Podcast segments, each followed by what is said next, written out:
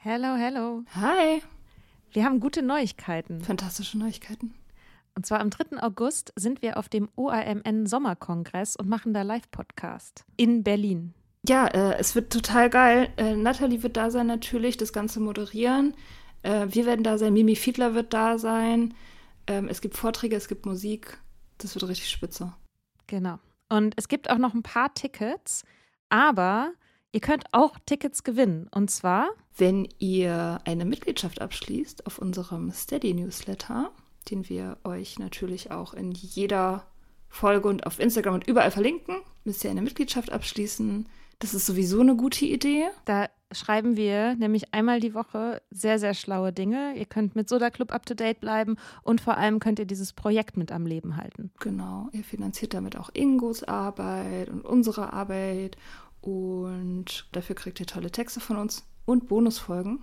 Es sind jetzt auch schon ganz schön viele Inhalte da, weil wir machen das ja schon eine ganze Weile. Das heißt, wenn ihr jetzt eine sportbillige Mitgliedschaft abschließt, dann kriegt ihr ja die ganzen Inhalte quasi der letzten, weiß ich nicht, zwei Jahre oder so, jede Woche, also hunderte Sachen, alle gleichzeitig. Das ist total krass.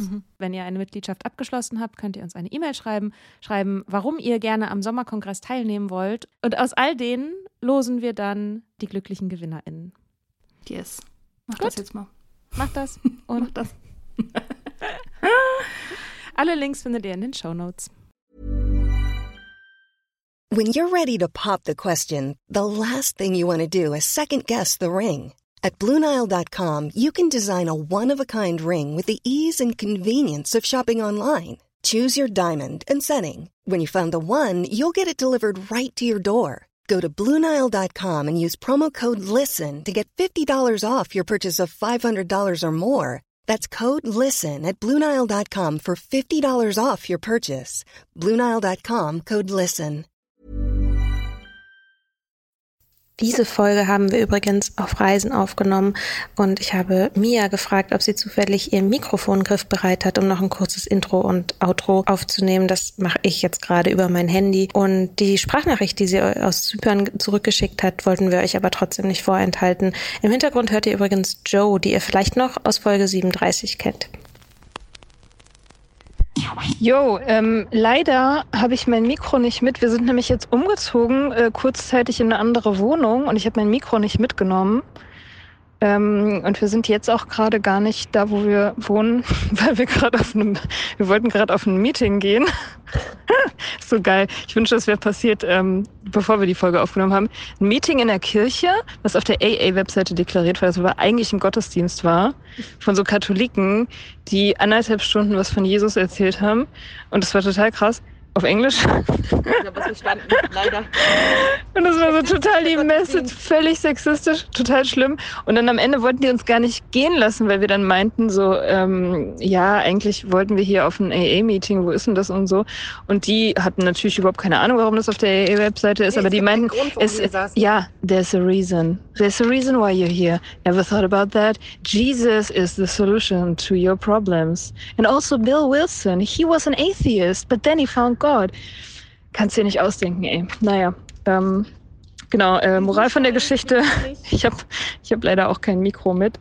Ähm, ich kann das, naja, ich kann das schon machen, aber dann wirklich auch nur mit dem Handy. Ja, keine Ahnung. Ähm, ich könnte es zur Not auch noch morgen irgendwie an mein Mikro rankommen. Anyway, wir müssen jetzt wieder nach Hause fahren.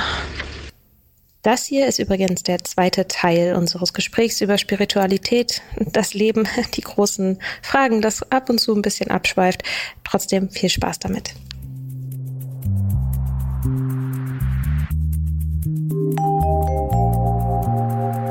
Willkommen zurück im Soda Club Podcast. Wir haben gute Neuigkeiten. Soda Club gibt es jetzt auch als Magazin. Du findest das Soda Mag Magazin für Unabhängigkeit. unter sodaclub.com. Und jetzt viel Spaß bei dieser Folge. Wenn man so in der Natur steht, dann kann man das, ist das ja schön. Und dann kann man schon. Das fängt schon sehr gut an. dann, ach, weiß nicht, dann ist. Also, doch, okay, pass auf. Also, es gibt schon. Doch, ich glaube, Kreativität, kreative Prozesse und sozusagen dieses, dass es eine Energie gibt, die entsteht, wenn Menschen zusammenkommen und gemeinsam was schaffen, die nur dadurch entstehen kann, dass Menschen zusammenkommen und etwas erschaffen wollen, die, die nicht reproduzierbar ist auf anderen Wegen und dass das, das hat für mich was Magisches. Ob das mhm. wirklich magisch ist oder nicht, keine Ahnung, aber das ist was, wo, das ist ein, also das wäre das, wo ich sozusagen sagen würde, das ist soweit ein, ein Funken von etwas Höherem, von etwas, was aus einer anderen Sphäre kommt und ein Geschenk ist. Ja. So in der Art. Dass ähm, ich glaube, dass Kreativität und, und, und menschliche Verbindung, das sind schon Sachen an, ähm, die, ja, ich, das könnte man schon vielleicht von Glauben sprechen. Ja, es ist auf jeden Fall was, was nicht, was nicht rational erklärbar ist. Und auch nicht auf so eine beweisbare Art sinnlich erfahrbar. Das stimmt schon. Ich finde auch immer, ja, ich glaube, Siri Hustvedt hat es geschrieben, ne, dass wenn man eine Beziehung hat mit einer anderen Person, dann erschafft man ja immer so ein drittes Wesen. Also die Beziehung mhm. selber hat ja so eine Art Essenz. Mit jeder Person, die du kennst, also mit jedem Menschen, mit jedem Freund, mit jedem Familienmitglied mhm. hast du ja so eine ganz spezielle Essenz dieser Beziehung und du bist auf gewisse Art und Weise auch nur mit dieser einen Person so, wie du oder mhm. ich bin, also mit meinem Kumpel Matt zum Beispiel bin ich eine ganz spezielle Person, die ich mit niemand anderem bin. Und das mhm. ist auch irgendwie so ein Ding, ne? So, so was Ungreifbares. Was aber mhm. unbestreitbar auch wahr ist. Un, un, unbestreitbar. Ja. Ja, also ein Grund für mich, für Spiritualität wäre halt, also das irgendwie vielleicht noch ein bisschen auszubauen und noch ein bisschen an ein paar mehr Sachen zu glauben. Ähm, Geiler Plan. Voll gut. noch was für die To-Do-Liste. An ein paar mehr Sachen glauben. also ich meine, es ist ja schon irgendwie schön, Magie in etwas zu sehen oder zu vermuten oder so. Das ist ja schon irgendwie was Schönes. Einfach aus dem ganz banalen Grund, dass ich manchmal echt ein Problem habe mit der Existenz und ihrem Ende. Also mit dem Gedanken, fuck, das wird irgendwann alles vorbei sein. Mhm. Warum mache ich jetzt den Kram hier gerade? Was soll das jetzt alles sein und bringen? Und irgendwie so ein bisschen so ein unbefriedigendes Gefühl und so eine, so eine sehr große, lähmende Dunkelheit, die irgendwo so da hinten schlummert, wo man sie nicht anerkennen will, dass all das alles mal zu Ende sein ja, wird. Der Tod. Der Tod oder so, ja. Und da mir quasi psychisch eine Hintertür einzubauen, zu sagen, ah, pass auf, wenn du mal wieder daran denkst, dass das alles hier ein Ende haben wird, dann glaub doch einfach an eine ewige Seele, die dann irgendwie im Kosmos ist. Der easy fix.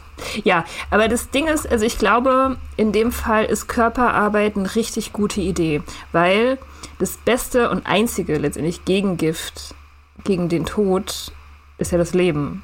Und das Leben kriegst du halt nur mit Körper. Beziehungsweise, ich meine, kannst halt, du kannst dir natürlich jetzt irgendwie eine To-Do-Liste machen und sagen so, ein paar mehr Sachen glauben, weil, äh, weil das gut ist. Und das weiter zerdenken, das ist ja wieder ein Denkprozess. Du denkst ja wieder so, ah, das wäre total gut und ein guter Baustein in meinem vollständigen Erwachsenenleben oder so. Aber das Spüren, also dass man am Leben ist, das ist ja was anderes. Ne? Das, mhm. das braucht man, glaube ich, in, dem, in so einem Moment. Wenn man, wenn man irgendwie diese Midlife-Crisis kriegt und so, dieses ganze Sinn-Ding, da braucht man, muss man singen, tanzen, keine Ahnung. Vielleicht auch irgendwo tauchen oder ja, ja, doch irgendwie Sinneserfahrungen machen, was körperliches. Ich glaube, das ist eine gute Idee. Glaube ich wirklich. Ja, und aber ich finde, man kann halt auch, also was ich gerne irgendwie machen würde, ist diese Sinneserfahrungen halt auch eben als einen spirituellen Akt auch begreifen. Das halt, dass es irgendwie was damit zu tun hat, dass es, dass ich da mich an was Höheres andocke. Es kommt du? dann schon von alleine, ne? Ja? Ist das ja, so? glaube ich schon. Wenn man was gefunden hat, okay. was funktioniert, dann kommt das schon von alleine, glaube ich. Yoga. Da sind wir wieder beim Yoga. Das war leider fragen, die weißt du bestimmt mehr drüber. Ja. Ja, das finde ich ja auch voll schön, wenn ich das so bei Vlada sehe und dann sind die so mit ihrem Turban da irgendwie am Yoga machen. So, ich finde das total schön. Ja. Also wirklich, also komplett unironisch finde ich. Ich finde das richtig schön und ich finde, das wirkt so, als ob das Frieden gibt und das und das will ich auch. Aber ich will kein Yoga machen. Gib mir Frieden for free. Ohne Yoga. Ja. Ich, als ich nüchtern geworden bin, so im ersten halben Jahr bin ich ja immer zu so einem, zu so einem Buddha-Kult gegangen, irgendwie. Zu so einem Meditationsding. Es waren so Buddhisten, die haben so for free so Meditationsworkshops angeboten. In so einem voll schönen Raum, in so einem Loft in Berlin Mitte, so einmal die Woche. Und da hattest du, da hast du dann irgendwie so zehn Stunden lang so eine Einführung bekommen ins Meditieren, also wie man das macht. Die haben halt so Tiefenmeditation gelehrt, also so mit so einem. Es war wirklich kein Shishi dabei, also keine Mantras, kein Atemtechniken oder irgendwas, sondern es war einfach nur, du machst die Augen zu, konzentrierst dich auf nichts und de denkst nichts und scheiterst dann mhm. natürlich komplett die ganze Zeit dran.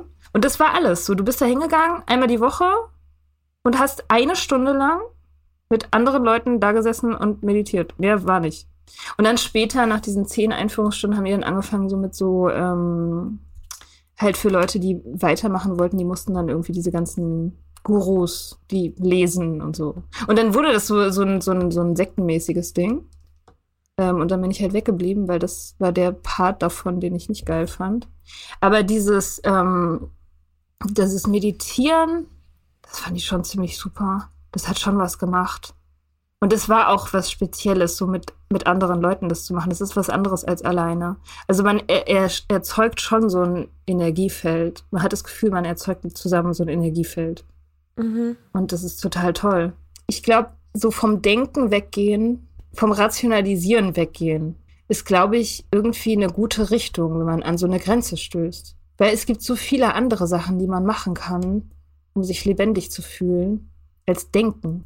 Ja, genau. Ich glaube, das ist nämlich so ein bisschen das Ding. Letztendlich geht es ja darum, dass man sich gut fühlen will. Also, dass es, dass man was tut, was einen nährt, sozusagen, auf verschiedenen Ebenen. Und ich glaube tatsächlich, dass ich lange Zeit Dinge vernachlässigt habe, die mich auf einer spirituellen Ebene nähren. Also auf einer intellektuellen Ebene, okay, ich meine, so mein Essen, gut, könnte mal besser, könnte mal schlechter sein, kann mal schlechter, ne, so, aber ist, ist okay, ich habe das auf dem Schirm, so, es ist was, was ich irgendwie, also, ne, wenn ich sozusagen an so die Bereiche denke, in denen ich Dinge brauche, die mich nähren, dann weiß ich, der, das Intellektuelle, der Körper, das Essen, was auch immer, aber irgendwie eben das, wo man das Gefühl hat, dass man mit etwas Höherem verbunden ist, das habe ich noch nie genährt. Und ich glaube ganz viel auch aus einer Angst heraus für so, also für so eine abgedrehte Esotante gehalten zu werden. So, oder dass es irgendwie mit meinem Selbstbild, mit meiner Identität nicht übereinstimmt, dass es immer quasi um die Ratio geht und um das wissenschaftlich Erklärbare und so. Und das habe ich noch nicht ganz verstanden, wie ich das unter einen Hut bringen kann, dass ich natürlich an die Wissenschaft glaube. Ach, guck, ich glaube an die, ich glaube an die Wissenschaft. Zählt auch nicht. oh, no. Aber guck mal, ich meine, es ist doch eigentlich total einfach. Die Wissenschaft ist ja gut und schön, kann man ja dran glauben, glaube ich auch dran. Ist alles gut mit der Wissenschaft. Aber die Wissenschaft behauptet überhaupt nicht, alles zu wissen. Im Gegenteil. Also warum, warum soll man denn nicht irgendwie noch was zusätzlich machen oder an irgendwas anderes glauben? Also was ist denn das Problem damit? Das ist ja, das macht dich ja nicht unglaubwürdig, das macht dich ja nicht irgendwie unseriös, wenn du an, also im Gegenteil, ich finde es eigentlich eher schwierig, wenn Leute zu sehr der Meinung sind, es gibt nur das, was sie sehen und, und wahrnehmen können, weil das einfach total auch so komisch arrogant ist. Also warum bin ich denn das Maß aller Dinge? Warum sind denn meine Sinneserfahrungen jetzt irgendwie das Einzige, was existieren soll? Das ist doch Quatsch. Naja, es sagt ja keiner, dass es Sinneserfahrungen sind. Es gibt ja auch andere Dinge, die etwas messen können als unsere Sinne. Ja. Unsere Sinne sind ja sehr ungenaue Messinstrumente. Trotzdem, es geht ja immer letztendlich um unseren eigenen Blickwinkel. Es geht ja nur darum, um uns, wir stellen uns ins Zentrum dieser ganzen dieser, dieser ganzen Konstruktion. Hm. So, und, und das ist ja, das ist ja auch okay. Aber dann irgendwie das so als was Absolutes hinzustellen, das wird dann ja auch wieder dogmatisch. Das ist dann ja wieder ein Mhm. neues Dogma. Ich habe mal, ich habe mal mit einem Typen zusammen gewohnt, ähm, einen Amerikaner.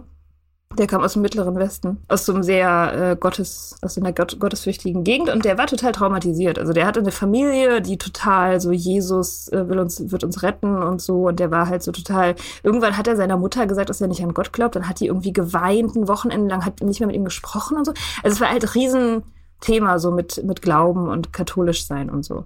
Und der hat das so sehr abgelehnt durch de- seine Prägung, dass er dann genau das Entgegengesetzte gemacht hat, nämlich hat er dann dauernd irgendwelche Bücher gelesen, die beweisen wollten, warum es Gott nicht gibt. Und wollte dann immer alle Leute dazu bekehren, die irgendwas geglaubt haben, so dass es alles Bullshit ist und dass es, dass es das alles nicht gibt. Also egal welcher Glaube, jetzt Katholizismus, Buddhismus, ist das gleiche für ihn. Es war alles Quatsch. Und jeder, der was geglaubt hat, war automatisch dumm. Und ich habe zu ihm immer gesagt, Joe, du machst genau das Gleiche auf die, in die andere Richtung. So. Ja, fairerweise muss man sagen, ich glaube, es ist ein unumgängliches Entwicklungsstadium von jemandem, der frisch entdeckt hat, dass es, dass er, dass er nicht an Gott glaubt. Also so ähnlich wie mit Veganern, die gerade frisch angefangen haben, vegan zu sein, die einem die ganze Zeit erzählen, wie toll es ist, vegan zu sein. Oder mit Leuten, die frisch aufgehört haben zu trinken, die äh, jetzt allen Leuten erzählen müssen, was für eine krasse Revelation und welch, wie revolutionär das jetzt alles ist und warum immer noch die, die, diese, die, diese ganze dumme Gesellschaft, die immer noch den Alkohol verherrlicht oder an Gott glaubt oder noch Tiere isst oder whatever. Das ist sozusagen, bis man da so ein bisschen seinen eigenen Frieden hat und so ein bisschen damit nicht mehr so dieses Sendungsbewusstsein hat. Ich meine, bei manchen hört dieses Sendungsbewusstsein nie auf. Die machen dann einen Podcast dazu Ohne oder so. Ende nerven alle Leute Ohne damit. Ende nerven die andere Leute damit. Schlimm. Also ich kann es, also ich hatte auch so, ein, so eine Phase, die hatte ich halt eher so als Teenager, aber ich musste auch nicht gegen Elternhaus rebellieren. Hm. Und insofern kann ich schon verstehen, dass die erst ein bisschen bei anderen Leuten, also dass die bei dem jetzt vielleicht ein bisschen später kam. Es ist halt krass, dass er sich daraus befreit hat, ne? Also ich kann es schon nachvollziehen, dieses Gefühl vielleicht, wenn du diesen krassen Cut mit deiner Familie gemacht hast, dann willst du halt auch sicher gehen, dass du recht hast. Ja, obwohl ich muss auch sagen, der war ja mit seiner Familie nicht, also das war schon okay, ne? Die haben ihn nicht verstoßen oder so, aber ja, klar, es ist eine Emanzipation, auf jeden Fall. Aber ja, irgendwann ist es halt, also das, die, immer die Antwort auf, auf jede Frage, wenn man erwachsen ist, ist halt, kommt drauf an. Also es, je reifer man ist in seinen Haltungen und so, desto mehr, desto toleranter wird man halt auch, glaube ich. Oder? Ist es nicht so? Wenn jetzt jemand mir erzählt, dass er an Aliens glaubt. Also ich werde schon bei manchen Sachen werde ich schon krass judgy. Ja, ach, Zum Beispiel, wenn Leute nicht ans Impfen glauben oder so. Weil da wird sozusagen für mich, bekommt es eine gesellschaftliche Dimension, wo quasi deren persönlicher Glauben andere Menschen in Gefahr bringt. Und das ist dann für mich sozusagen keine, das, das fällt mir dann schwer zu akzeptieren. Aber Einfach. das ist, glaube ich, auch eher was Politisches. Also ich glaube, das ist eher so, da, da ist der Weg zum Instrumentalisieren ganz, ganz kurz. Also ich glaube nicht, dass die, na, die meisten Leute, die ich kenne, die gegen das Impfen sind, sind nicht dagegen, weil sie nicht daran glauben, sondern weil sie diese Form von Kontrolle, die sie da wahrnehmen, die da ausgeübt wird vom Staat, ablehnen und dagegen rebellieren. Es hat gar nicht so viel mit dem Impfen zu tun, sondern eher mit der Pharmaindustrie und bla und dem System und so. Also wenn ich, wenn ich so, wenn ich daran glaube, dass eine Impfung mehr bringt, als sie schadet, woran ich definitiv glaube. Ich meine, es ist ja auch nicht so, sagt ja auch keiner, oh, diese Lobby, die mich immer die dazu bringen will, Wasser zu trinken. Das ist, die wollen alle diese krasse Kontrolle über mich ausüben. So, nein, Bullshit. Jeder weiß, dass es besser ist, Wasser zu trinken, als kein Wasser zu trinken. So. Und dann muss, muss man auch nicht gegen irgendwas rebellieren. So, die, die Rebellion kommt ja dann, wenn du sozusagen skeptisch bist, in Anführungsstrichen. Eben wenn du, ja, wenn du halt nicht dran glaubst. Ja gut, aber das mit dem Wasser ist halt, da musst du halt einfach nur mal einen Tag kein Wasser trinken, dann wirst du schon, wirst du schon glauben. Ja, muss halt, muss halt einmal irgendwie eine Krankheit bekommen, gegen die man impfen kann. Denkst dir dann vielleicht auch so, hm, Ja, also ja, aber das ist ja dann, das ist ja dann das, ne? Das irgendwie, ja, äh, weiß ich nicht. Also ich denke mir immer, solange man niemandem anders schadet, also das ist irgendwie so mein, mein, meine Philosophie. Solange man nie- niemandem schadet, kann man glauben, woran man will. Ja, aber. Nein, ich, ich sag nicht, dass ich nicht judgy bin. Natürlich bin ich ein judgy. Natürlich mache ich mich über Leute lustig, die mir erzählen, irgendwie. Sie, diese Scientologen, die haben auch irgendwie so komische Messgeräte auf, wo die dann immer auf Ja, so ja, Marktplätzen stehen und irgendwas messen und so. Natürlich mache ich mich darüber lustig. Aber andererseits denke ich auch, naja, mein Gott, also keine Ahnung, wie, wie viel Autorität habe ich denn mit meinem Tarot? Und bin ja auch nicht, bin ja auch nicht besser. Ja. Ich finde schon, ganz objektiv Besser. betrachtet, bist du besser als Scientology. Ja, okay, klar. Also- also wenn man die Ebene noch mit reinzieht, äh, Geld zu generieren, also klar, das Ja. zu kapitalisieren, ist natürlich noch mal was anderes. Also Leute sozusagen da drin auch gefangen zu halten und am Aussteigen zu hindern und so und krasse psychologische Manipulation zu betreiben. Also ich finde, da kannst du halt, da, da finde ich, kann man dann auch nicht sagen, ja gut, die schaden ja niemandem damit. Dasselbe sehe ich halt auch bei, und das ist halt so ein bisschen das Ding, bei Sachen, wo es wirklich auch um die Gesundheit geht von Menschen. Okay, wenn du es sozusagen nur für dich selber entscheiden würdest, dass du meinetwegen keine Antibiotika nehmen willst oder so und dann selber irgendwie an irgendeiner Infektion stirbst, die man hätte verhindern können, okay. Aber sobald es sich sozusagen dann zum Beispiel auf die Kinder oder auf einfach auf andere Menschen so auswirkt, was ja beim Impfen einfach effektiv so ist, geht mir halt so ein bisschen, geht mir so ein bisschen meine Toleranz abhanden. Ja, ja, ich verstehe das schon. Aber ich meine, ich, ich versuche das so ein bisschen auszublenden tatsächlich, weil für mich wäre das auch schon beim Katholizismus so. Ich finde, wenn jemand seine Kinder taufen Ja. lässt, und ich kenne viele Leute, die ihre Kinder taufen lassen, ne? Und, oder die Kirchensteuer zahlen, das sind alles ganz okay Leute. Aber ich finde immer, wenn man sich das mal durchdenkt, was das eigentlich für ein Verein ist, was sie so machen und gemacht haben in der Geschichte, die Katholiken, dann denke ich mir so, das dür- dürfte eigentlich keiner mehr unterstützen, besten Gewissens heutzutage. Aber then again, denke ich auch, dass man nicht automatisch deswegen irgendwie unmoralisch ist, wenn man sie Kinder taufen lässt. Also, weißt du, ist halt so ein Ding. Irgendwie. Gibt immer mehrere Ebenen. Bekehr einfach bloß niemand anders. Das ist ja letztendlich auch ein Punkt vom Erfolg von AA. Ja, es ist ein spirituelles Programm, wo für Leute diese Spiritualität vielleicht auch abschreckend finden. Aber letztendlich ist es halt egal, was du als deine höhere Macht identifizierst oder benennst oder so. Ja, das ist tatsächlich irgendwie, AA ist so ein bisschen, die machen das, wie ich das mache. Fällt mir jetzt gerade so auf, tatsächlich. Es sind alles nur Empfehlungen. Also manche Leute glauben richtig doll an diese höhere Macht, manche Leute nennen die Gott, manche Leute machen das gar nicht, aber alle kommen zusammen total gut zurecht. Weil alle wissen, wir sind hier alle aus dem gleichen Grund. Wir wollen alle im Prinzip das Gleiche, nämlich Nüchternheit. Und wie wir da hinkommen, mit was für mentalen Stützen und Begrifflichkeiten, ist egal. Und, und, und du kannst nicht rausfliegen. Es wird kein Geld gemacht. Das ist einfach so krass wichtig. Ne? Es wird kein Geld gemacht, niemand profitiert. Es ist noch nicht mal prestigeträchtig, tatsächlich, überhaupt nicht. Es geht einfach nur um, ja, es geht um ein gutes, höheres Ziel und niemand muss irgendwas. So finde ich eigentlich kann man. Und, und gleichzeitig hat es aber was total Sektenmäßiges. Und viele Leute sind sehr spirituell. Und es sind auch sehr viele spirituelle Texte am Start und so. Und es gibt ja auch Leute, die sind ganz schön dogmatisch. Also die Ja. sozusagen, das ist ja, das ist ja ein bisschen dieses Problem, da wo zum Beispiel Holly Whittaker ja auch quasi mit AA aneinander geraten ist, also nicht mit AA, AA ist ja kein, also mit vielen Leuten vor- aus AA aneinander geraten ist, ähm, dass sie halt gesagt hat, euer Recovery Model ist nicht meins, äh, es ist geprägt vom Patriarchat und ich weigere mich anzuerkennen, dass bloß weil AA nichts für mich ist, ich meine Nüchternheit nicht ernst nehme. Das ist ja so eine gewisse Arroganz, die man ja durchaus AA, aus AA auch immer mal wieder irgendwie mitbekommt. Wenn du nicht deine Steps machst, wenn du nicht zum Meeting gehst, so, wenn du es schleifen lässt, dann wirst du rückfällig werden. Dann nimmst du deine Nüchternheit nicht ernst, dann bist du, ne, so. Und da finde ich, ist halt schon so ein gewisser Dogmatismus dabei, wo ich sagen würde, mh, das ist halt auch irgendwie nicht cool. So, also es gibt ganz Ja. viele Sachen, die super gut daran sind, aber sozusagen das als einziges Recovery Model zu sehen und alle anderen sind eigentlich nur wieder der Weg zurück ins Verderben.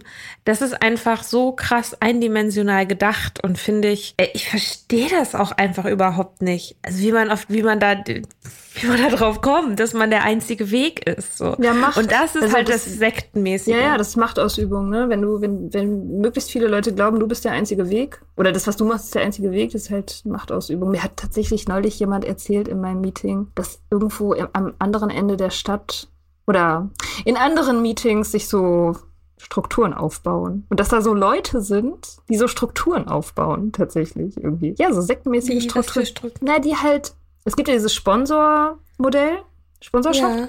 und die halt Ja. ganz viele Sponsis sich züchten, sozusagen. Also die ganzen Neuen so einfangen und dann so Netzwerke aus so ganz vielen Sponsis, die dann wieder Sponsis haben und dann ihre eigene Sicht so, ich habe das nur aus zweiter Hand, wie gesagt, ich darf da wahrscheinlich auch im Podcast gar nicht drüber reden, sorry an die SektenführerInnen.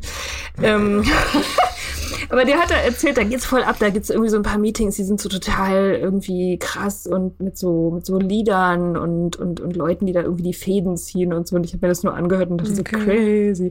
Aber gibt's halt in jeder fucking menschlichen Zusammenkunft, ne? Egal was es ist, gibt's einfach immer irgendwelche Pappenheimer, die gerne einfach Leute beeinflussen wollen und dadurch halt Macht ausüben. Das ist einfach urmenschlich offensichtlich. Ich meine, wir machen einen Podcast. Ja, so, mein, aber ich finde, ich finde, wir können nicht behaupten, dass wir sagen, dass wir der einzige Weg sind. Also, stimmt. das ist irgendwie, also ja, wir sind Menschen mit Sendungsbewusstsein.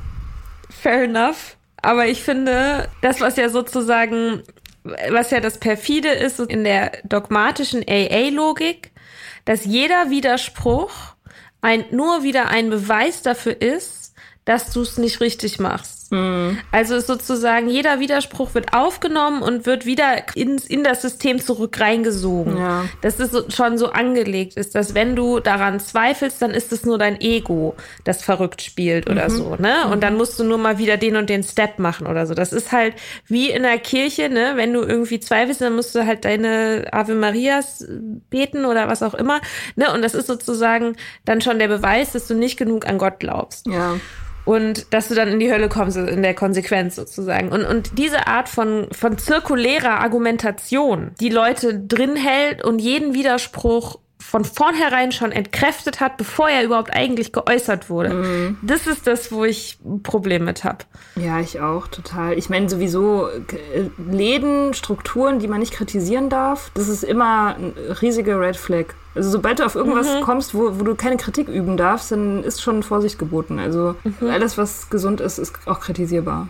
Sollte auch kritisiert werden, ja. Das ist, das ist sehr wichtig. Und ich meine, Ja. gut, in, in, tatsächlich ist es ja in Städten, ich denke immer so in Berlin, auch als der Typ mir das letzte Woche erzählt hat, ne, in Berlin ist es ja gar kein Problem. Es gibt 100 Meetings, wenn du irgendwo sektenmäßige Strukturen findest, gehst halt in ein anderes Meeting. Aber wenn du es auf dem Dorf hast, ne, wo es nur ein Meeting gibt oder zwei, bist du halt gefickt. Das ist schon, ja, und dann wird's halt gefährlich, ne. Muss halt immer Alternativen geben. Ja, ich stimme zu. Es muss Alternativen geben. Ich denke mir ja immer irgendwie so, Flexibilität ist ein Zeichen für Gesundheit. Wenn man, wenn man so ganz doll nicht überzeugbar ist, ich weiß nicht, aber zum Beispiel irgendwie, mein Freund ist ja konservativ. Du sagst es immer so ein bisschen so, als irgendwie ihm so ein Horn aus dem Kopf wachsen oder so. Ja. Ja, ja. Oder er sei laktoseintolerant oder so. Nicht, dass das schlimm ist. Also ich wäre lieber laktoseintolerant als konservativ, um ehrlich zu sein. Laktoseintoleranz ist auch kein Problem für mich. Aber also konservativ, das ist schon, da habe ich schon, also ich habe teilweise Diskussionen mit dem, wo ich denke so, wow, okay. Ich frage mich immer, was die konservieren wollen. Ja, die alte Welt. Ja, aber die ist doch Die scheiße. ist besser. Also für ihn ist sie tatsächlich besser. Das muss man tatsächlich auch einfach so sagen. Das ist halt Ja, für einen weißen Mann, halt ein für weißer einen weißen ja. Heteromann oder weißer, was. weißer Cis-Mann. Ist natürlich klar, es ist Ja. Besser. Ja klar. Stimmt schon. Das wollen die konservieren. Und ich meine, was man kennt, ne, das ist ja auch urmenschlich. So, du, du, das, was du kennst, ist immer besser als das, was du nicht kennst. Egal wie scheiße Mhm. es ist. Das ist ja auch der Grund, warum wir so, warum Veränderung einfach so scheiße. Wir finden ja Veränderung eigentlich meist scheiße. So. Mhm. Also das ist immer so der Go-To, die Go-To-Idee zumindest als Mensch. Auch wenn sie dich vielleicht rettet. Aber dein, dein System hat halt gelernt, das Bekannte das zeichnet sich hauptsächlich dadurch aus, dass es dich noch nie umgebracht hat. Und deswegen ist es automatisch gut. So, du überlebst ja noch. so.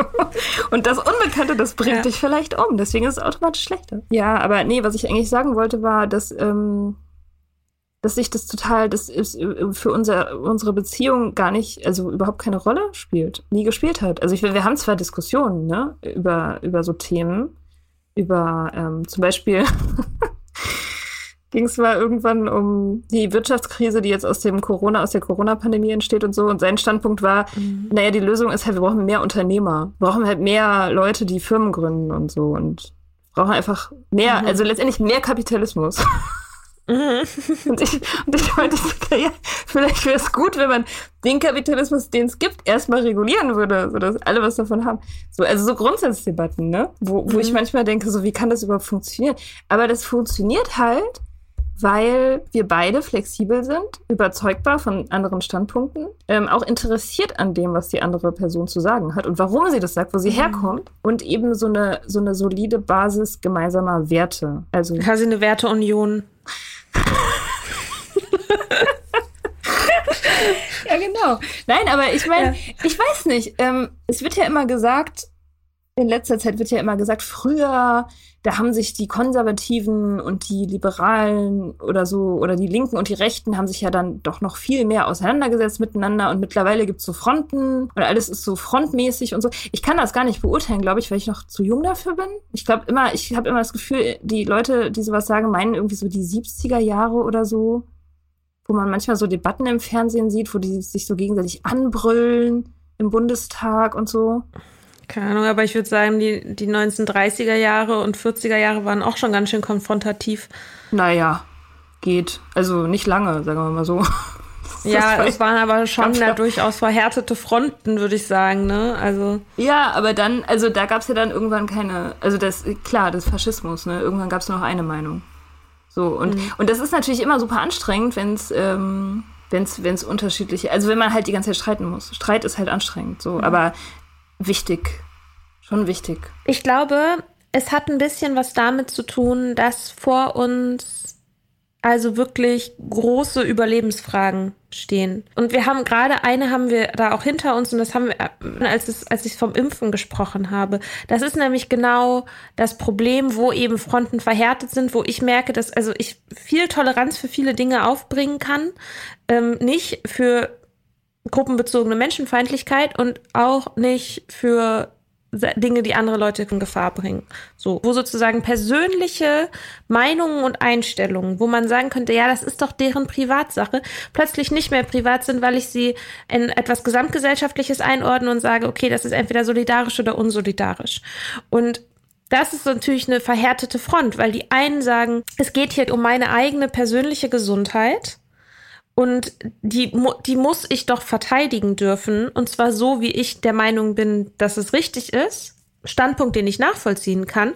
Ich aber sage, naja, aber nicht, wenn es zum Schaden, nicht, wenn es zu Lasten anderer Menschen gibt, die sich zum Beispiel nicht impfen lassen können und deren Immunsysteme geschwächt sind. So. Und da haben wir eine verhärtete Front, wo es einfach ums Überleben geht. Und ein ähnliches Problem haben wir in Bezug auf den Klimawandel. Das ist einfach, uns wird der Arsch auf Grundeis gehen. So, das ist die größte Krise. Das bedroht unsere gesamte Existenz. Mhm. Und natürlich sind gerade, wenn jetzt auch jüngere Generationen nachwachsen, Menschen sind ja nach nachwachsende Rohstoffe. Natürlich sind da, gerade wenn man sich so Fridays for Future oder so anguckt, natürlich sind die in gewisser Weise radikal, weil es einfach um ihr Überleben geht. Würde ich auch gar nicht als radikal bezeichnen. Ist ja nicht radikal oder? Naja, die sagen halt, man muss halt unser Überleben sichern. Ja. So. Okay. Natürlich, klar, naja, klar. Und das ist aber ja das Ding, dass so diese, diese Fragen sind halt andere Fragen, als man vielleicht noch damals, als man, als sich noch alle besser verstanden haben hatte. Wo es dann war, hm, machen wir hier mal ein bisschen Sozialabbau, machen wir hier mal ein bisschen irgendwie Hochschulreform oder so. Das sind alles so Sachen, wo man sich so denkt, so, ja, kann man sich dann drüber streiten, ist das jetzt gut oder schlecht? Die Auswirkungen sind sowieso so indirekt, dass man das irgendwie eh nicht so richtig checkt. Aber Corona-Krise und Klimawandel, glaube ich, das, das, da geht's wirklich an unsere Substanz. Und ich glaube, deswegen sind da Sachen so verhärtet. Also zumindest bei mir. Also wo ich auch merke, mir geht Toleranz verloren da in mhm. den Themen. Ich glaube auch gar nicht, dass es äh, früher so anders war. Glaube ich nicht. Ich glaube, das ist irgendwie Nostalgie, wenn man das sagt. Ich weiß nicht. Ich irgendwie, es gibt auch diesen Spruch, die grundlegende Frage ist, ob du der Meinung bist, in einem feindlichen oder in einem freundlichen Universum zu leben. Von wem ist der? Weiß ich gar nicht mehr. Aber entweder so jemand wie Einstein oder so jemand wie Douglas Adams. Aber dazwischen weiß ich auch nicht. Also irgendjemand, so jemand hat das ja. mir gesagt. Freundlich oder feindlich. Und ich bin total der Meinung, also hundertprozentig überzeugt eigentlich davon, jetzt sind wir wieder beim Glauben, dass alle mhm. Menschen gut sind, also von Natur aus gut, und dass alle Menschen mehr oder weniger das Gleiche wollen, nämlich eben Sicherheit für sich und ihren Clan und sich zugehörig fühlen. So, das ist so basic, glaube ich. Und das ist die Motivation für alles, was wir so machen. Und, und völlig egal, ob jemand, also ne, super Hardcore-Kapitalist ist in dieser Hinsicht genau gleich wie so ein Hippie-ESO-Heini. Ja, das glaube ich wirklich. Und, und irgendwie, also ich glaube, Liebe ist. okay, Liebe ist die Antwort auf Liebe alles. Liebe ist immer ja, die, die Antwort. Ja, wirklich. Ich glaube das wirklich. Ich glaube das wirklich. Und ich glaube, dass, also ich, ich kann in der Hinsicht auch, ich kann mega wütend werden bei so Kon Konversationen, ne? Also mit meinem Opa oder so. So, wenn Leute irgendwie der Meinung sind, das ist ein Grundrecht, eine Yacht zu haben, weil das habe ich mir erarbeitet und nur ich allein habe mir das erarbeitet mit meinen eigenen Händen und so. Das, ähm, bestreite ich sehr. Aber ich kann, ich fühle, woher das kommt, diese. Mhm. Ich, ja, ich glaube auch, dass das, natürlich ist es anstrengend, auch so Spannungen auszuhalten und vielleicht an Stellen zu gucken, wo es nicht so angenehm ist. So. Und das ist, also zum Beispiel, um mal wieder elegant einen Bogen zu schlagen zu meiner, äh, zu meinem Streit in den Kommentarspalten. Wo ich nämlich eben genau auch, ich weiß gar nicht, ob ich erzählt habe, worum es in dem Streit dann ging. Also es waren auf jeden Fall, naja, halt diese super vielen Kommentare, so von wegen, naja, äh, selber schuld und so. Krasses Victim Blaming. Ich halt auch so dachte, Mann, Leute, ey, bisschen, äh, bisschen Empathie wäre halt nett, so. Und und dann bin ich manchmal so erschrocken, dass halt da so Empathie verloren geht. Und gleichzeitig denke ich so, ja gut, aber es ist halt auch, es ist halt eine Abwehrreaktion. Und es ist auch ein Schutzmechanismus zu behaupten, dass es einem selbst nicht passieren könnte. Oder dass es nur dummen Leuten passiert oder nur den anderen Leuten oder so. Ne? Und dass man selber deshalb davor geschützt ist, weil man zu einer anderen, besseren Gruppe dazugehört oder so. Kann ich ja alles nachvollziehen. Aber ich finde halt auch, man kann irgendwie auch in Anspruch stellen, dass Leute sich halt mit sowas auch auseinandersetzen und es da halt trotzdem hingucken. Muss man halt, also gut, nee, muss man nicht, muss keiner machen, aber ist halt, also, ja, weiß ich auch nicht. Ist halt, ja, na, ist halt auch irgendwie die reifere, erwachsenere Art, Haltung. So. Hm. Aber ich halte ja zum Beispiel auch irgendwie so daran fest, dass ich keine Spiritu, also dass ich so an meinem Bild von Spiritualität und dass ich so, also ich merke, ich, ich merke das Brett vor meinem Kopf, ne? Ich merke das. Ich, ja, das ist doch alles. Ich meine, so richtig bereit ist, aufzugeben. Ach so, nein, aber ich meine, so, wenn du es reflektierst, ist doch alles in Ordnung. Kannst ja, ist doch super. Also wenn man die eigene Beschränktheit in, in, irgendeinem, in irgendeiner Haltung oder so sehen kann oder auch in eigenen Handlungen mhm. oder so, das ist doch perfekt. Das ist doch die halbe Miete oder mehr als die halbe das Miete. Das ist wissenschaftliches Denken. Ja. Letztendlich. Ja. Und das ja. schützt einen halt auch eben vor diesem ganzen schrecklich dummen Dogmatismus. Also, dass man dann rumläuft und, und irgendwelche Leute mit aller Kraft davon überzeugen muss, dass man die eine und einzige Wahrheit kennt. Das ist ja, also, das sind ja auch wirklich die unangenehmsten Partygäste, so Leute.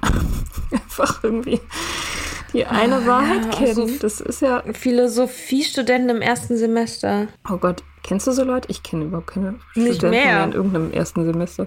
Sind raus, rausgewachsen. ja. Ja. Okay, vielleicht ein Schlusswort dazu. Lohnt sich Spiritualität, ja oder nein? Das ist die falsche Frage. Ach, Lohnt sich das? Was ja. ist da, was ist da für mich drin?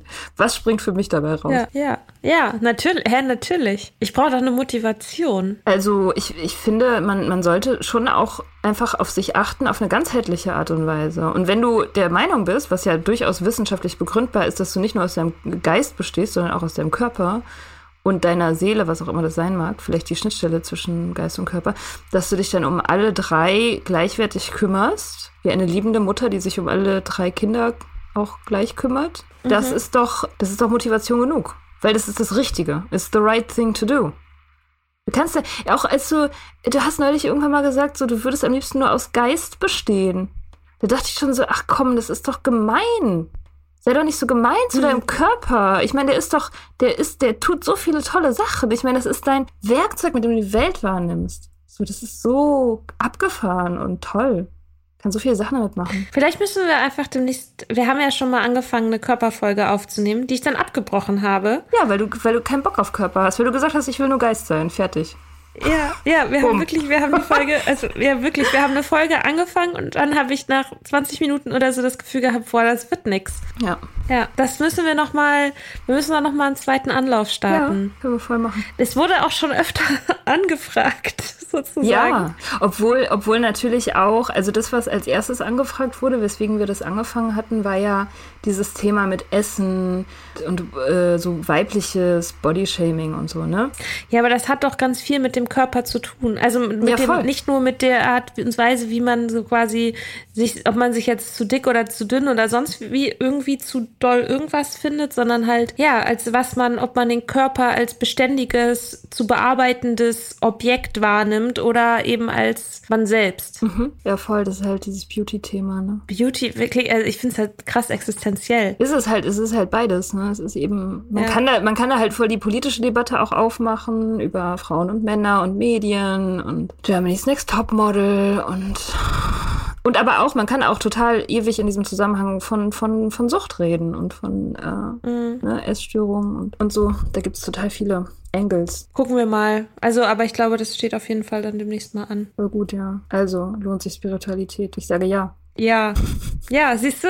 Ja, würde ich auch sagen. Guck, haben wir doch gemeinsam einen Nenner gefunden. Voll gut. Ja, Okay. Alright. dann ja, äh, viel Spaß beim Yoga machen. Nee, Pool. Ich gehe jetzt in den Pool. Es ist abends. Okay. Der Mond scheint und ich gehe in den Pool. Ich bin auf Zypern übrigens. Habe ich, glaube ich, noch nicht erwähnt. Nee, hast du nicht erwähnt. Ich habe einen Pool. Also zumindest noch nicht on air. Mir hast du hast schon erwähnt. Ich werde es auch nächste Woche nochmal sagen. Nee, Hm. gar nicht. Dann bin ich in Portugal. Ach, es ist ein Sommer voller Reisen. Das ist super. Voll schön. Ja. Okay. Alright. Dann. Dann mach's gut. Du auch. Bis Tschüss. bald. Ciao. Ciao. Wir hoffen, dir hat diese Folge gefallen. Wenn du mit Soda Club up to date bleiben willst, dann kannst du das jetzt auf sodaclub.com. Dort findest du nicht nur alle Podcast-Folgen, sondern auch unser brandneues Magazin. Das Soda Mag. Magazin für Unabhängigkeit. Wir schreiben dort über Nüchternheit, Popkultur, Feminismus und Liebe. Und alles, was uns sonst noch einfällt. Wenn du Steady-Mitglied wirst, kannst du unsere Arbeit unterstützen und bekommst noch dazu unsere Newsletter voller geiler Bonusinhalte. Schreib uns weiterhin für Feedback, Fragen und Themenvorschläge. Und wenn du uns Sternchen auf Apple Podcasts und ein Herzchen bei Instagram hinterlässt, freuen wir uns. Bis bald. Im Soda Club.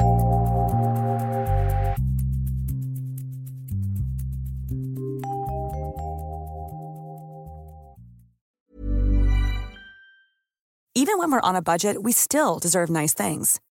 Quince is a place to scoop up stunning high-end goods for 50 to 80% less than similar brands. They have buttery soft cashmere sweaters starting at $50, luxurious Italian leather bags, and so much more. Plus, Quince only works with factories that use safe, ethical, and responsible manufacturing. Get the high-end goods you'll love without the high price tag with Quince. Go to quince.com slash style for free shipping and 365-day returns.